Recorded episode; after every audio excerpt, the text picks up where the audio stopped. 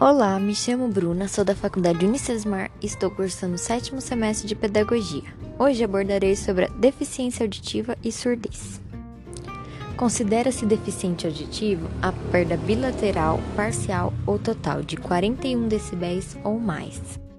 As causas de deficiência auditiva envolvem congênita e adquirida. Congênita tem a ver com a hereditariedade e adquirida é o que adquire ao longo do tempo, seja por medicamentos, por uma infecção, meningite. Tipos de perda auditiva: perda auditiva condutiva, que é causada por algum problema na orelha externa ou média que impede a passagem do som até a orelha interna. Perda auditiva neurosensorial é causada por problema na orelha interna ou ainda no sistema auditivo periférico. A perda auditiva mista é que é causada por problemas tanto no ouvido externo, médio e interno. A perda auditiva neurocentral que é causada por lesões no tronco cerebral, em regiões subcortiais e no córtex cerebral. A pessoa com surdez, diferente da pessoa com deficiência auditiva, é aquela que tem perda auditiva completa, que compreende e interage com o mundo por meio de experiências visuais, manifestando sua cultura e principalmente pelo uso de línguas brasileiras de sinais. A língua de sinais é uma das principais marcas da identidade de um povo surdo, pois é uma das peculiaridades da cultura surda. Agora falarei um pouco sobre as abordagens educacionais. As abordagens educacionais para pessoas com deficiência auditiva e surdez são baseadas no oralismo, comunicação total e bilinguismo.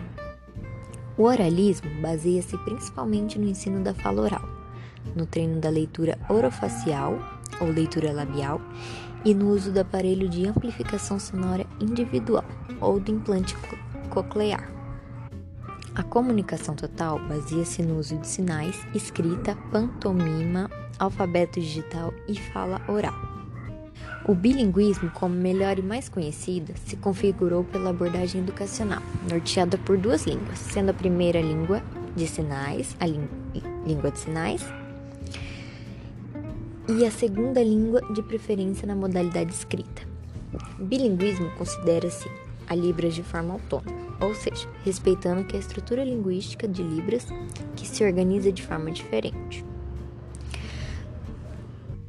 O bilinguismo ele se tornou a maior forma de inclusão dos alunos com deficiência, pois ele é uma forma de encaixar os alunos no contexto educacional e não de excluí-los.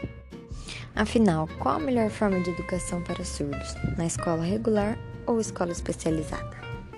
A escola especializada vai preparar o aluno surdo para viver o mundo dos surdos,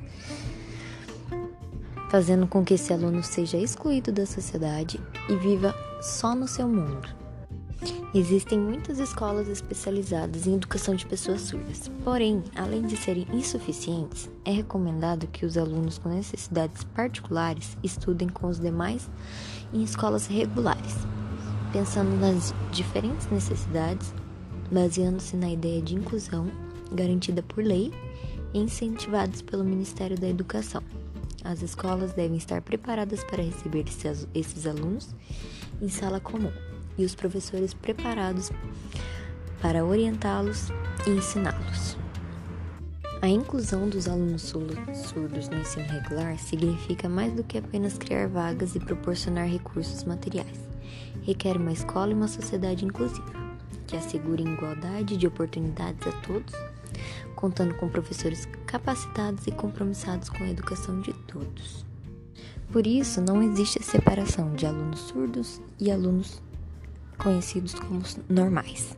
São todos iguais e devem ser todos garantidos o mesmo direito de educação. É muito importante a convivência do surdo e do, do ouvinte. Eles precisam manter uma aprendizagem mútua, um aprendendo a língua e a cultura do outro, para assim haver uma comunicação efetiva entre ambos e uma inclusão total de todos. Isso foi um pouco sobre a educação de surdos. Espero que tenham gostado e até uma próxima.